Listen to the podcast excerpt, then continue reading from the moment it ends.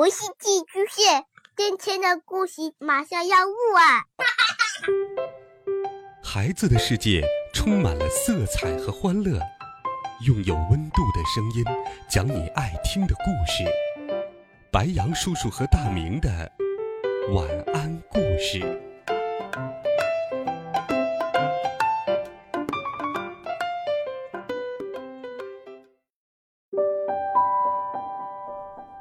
小朋友们、同学们，大家好，欢迎收听白羊叔叔讲故事。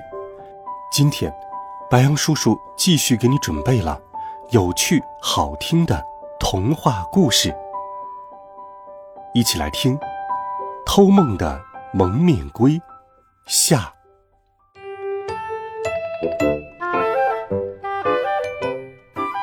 蒙面龟讲述了三只小猪的故事。可是梦里的大灰狼依旧把猪老大和猪老二吞进了肚子里。故事就这样结束了。可是做这个梦的孩子们都哭了起来。呜，狼就是很可怕呀！哈，还是被狼吃掉了呀！乖孩子们因为梦见了非常可怕的狼，都吓得哭了起来。狼次郎变成了一个彻彻底底的坏家伙，他只好从乖孩子们的梦里逃了出来，垂头丧气的离开了。好吧，这样的话，就只能用最后一招了。咱们来演个美女与野兽的故事吧。蒙面龟说：“虽然这个故事里没有狼，但是狼次郎，你可以扮演野兽的角色。”什么？是让我演野兽吗？蒙面龟并没有理会狼次郎那一脸不满的表情，接着说道：“其实，在故事的最后，王子殿下还是和美女结婚，过上了幸福的生活。这样一来，那些乖孩子们大概也会觉得狼其实就是真正的王子殿下吧。”梦的名字：美女。与野兽，导演蒙面龟，演出狼次郎，小贝，小贝的父亲王子。原来如此，要是这样的话，我就能娶到美女了，那可真是太棒了。狼次郎的心情好了起来，给乖孩子们表演的美女与野兽的梦演出开始，演出开始喽。好，预备，开始。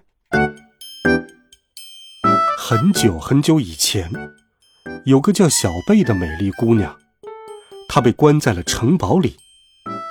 城堡里有一个看起来非常可怕的野兽——狼次郎。一开始，小贝特别害怕狼次郎那张丑陋的脸。不过，狼次郎表现得很温柔。于是，小贝渐渐地对他放下了戒心。有一天，小贝知道父亲生病了，我很担心，请让我去探望一下父亲吧。小贝对狼次郎说：“可你一定要回来呀。”狼次郎虽然不舍，但还是把小贝送出了城堡。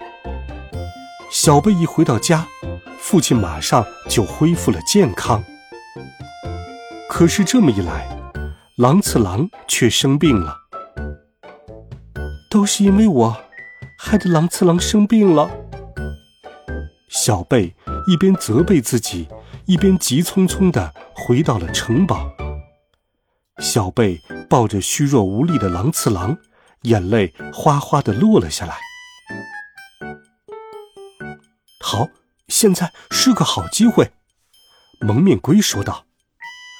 趁着小贝擦眼泪的功夫，墨突然现身，嗖的一声把狼次郎吸进了肚子里。就这样，狼次郎被换成了由蒙面龟扮演的帅气的王子。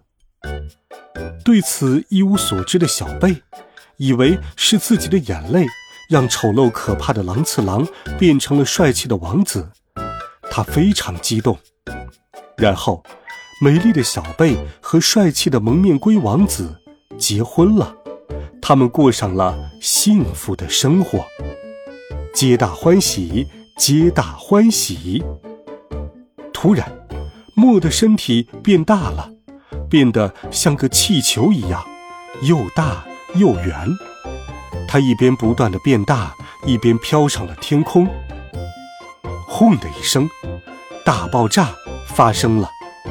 狼次郎在天上露出了一张更加可怕的脸。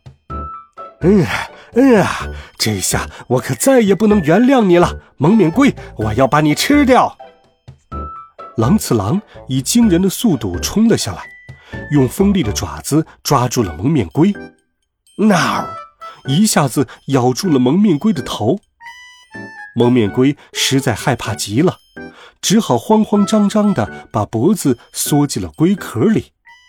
哗啦，龟达还是像往常一样，早上醒来以后就会慌慌张张地把一直耷拉的脖子。缩进龟壳里面，一会儿又试着伸出来，反反复复了半天。虽然他同时做了和美女结婚的美梦，和被饿狼袭击的可怕的梦，但具体细节他怎么也记不清了。我算明白了，梦大概就是这样吧。今天，他还是吓得赶紧爬回来，脚也软绵绵的。肚子饿了，就啊呜啊呜的吃上两口。龟达没有什么突出的优点，就是只普普通通的乌龟而已。好了，小伙伴们，再次感谢大家，动物剧团的公演就到这里了。好了，孩子们，动物剧团的爆笑剧场故事。白杨叔叔就给你讲到这里，温暖讲述，为爱发声，我们明天见，晚安，好梦。